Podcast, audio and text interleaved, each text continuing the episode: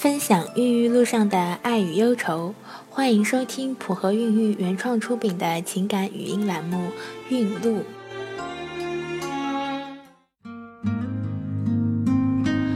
大家好，我是小何医生，又到了每周的孕路时间。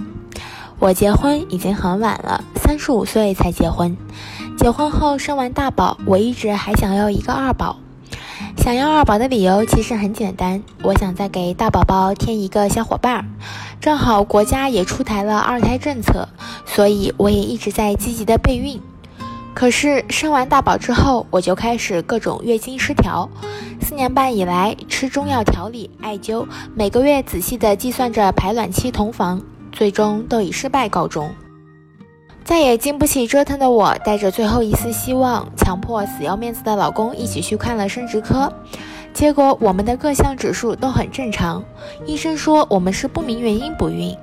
我多次劝老公试管，可是我们都是基督信徒，一想到其他胚胎可能闲置或最后销毁，心里就是过不去那个坎。医生建议我们做人寿试试看，不用着急做试管，说不定就自己怀上了呢。第一次人寿是在今年六月，因为是第一次，心里很紧张。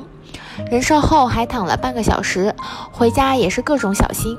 在等待的十四天里，出现了种种症状，腰酸、小腹胀。我一直以为没有怀上，结果在抽血后开奖却没有中奖，姨妈也华丽丽的来了。那一刻的失落真的无以言表。第二次促排开始，我的心里想着，要是失败就直接去试管，自己当成没事人的样子，该吃吃，该喝喝，该干嘛就干嘛，心里也没有什么压力。第二次做完人寿，躺了十分钟我就打道回府了，仿佛这一次就是走个过场。前几天用早早孕纸测试，我看到了婚印，怕老公担心，我也没有和老公讲。第二天、第三天继续测，每天都加深了，我有点不淡定了，告诉老公我可能怀孕了，他也淡淡的一句：“哦，感谢主。”因为经历了太多失望，我们的心情也麻木了，反应都是淡淡的。直到第十四天抽血确认，hCG 一千七百六十三，我和老公终于相信了怀孕的事实，内心很是激动。